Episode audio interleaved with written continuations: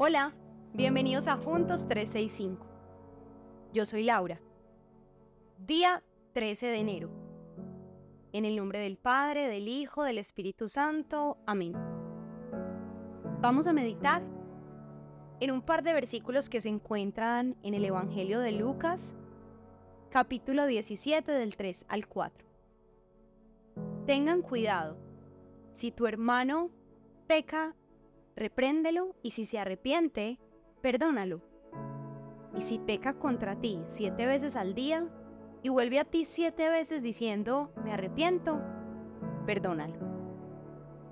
En un equipo cada integrante conoce claramente sus propias debilidades y las de los demás, pues deben actuar conforme a ellas, siendo complemento los unos de los otros para lograr los objetivos que tienen planteados.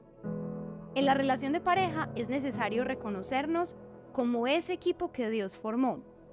Y en este versículo encontramos tres palabras clave. Reprender, arrepentirse y perdonar. Reprender al otro o llamarlo al orden debe partir de la intención profunda de que el otro sea mejor cada día y se convierta en eso que Dios anhela. Debemos cuidar que no parta de lo que nos molesta por las incomodidades que nos causa. Segundo, arrepentirse es un acto de humildad y expone la vulnerabilidad del corazón.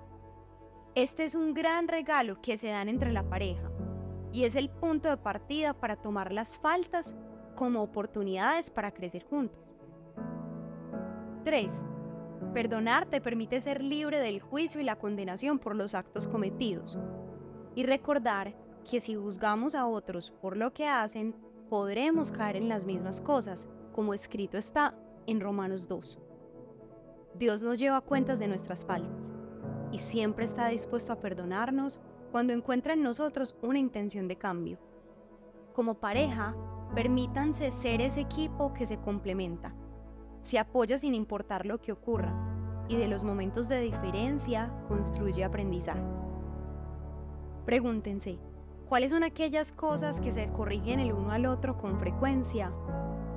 ¿Y qué hábito deberían desarrollar como pareja para llamarse al orden, arrepentirse por las faltas y perdonar?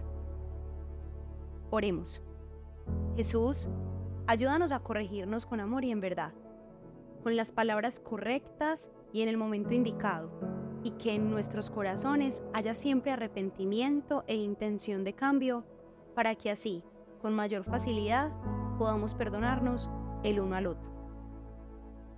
En el nombre del Padre, del Hijo, del Espíritu Santo. Amén.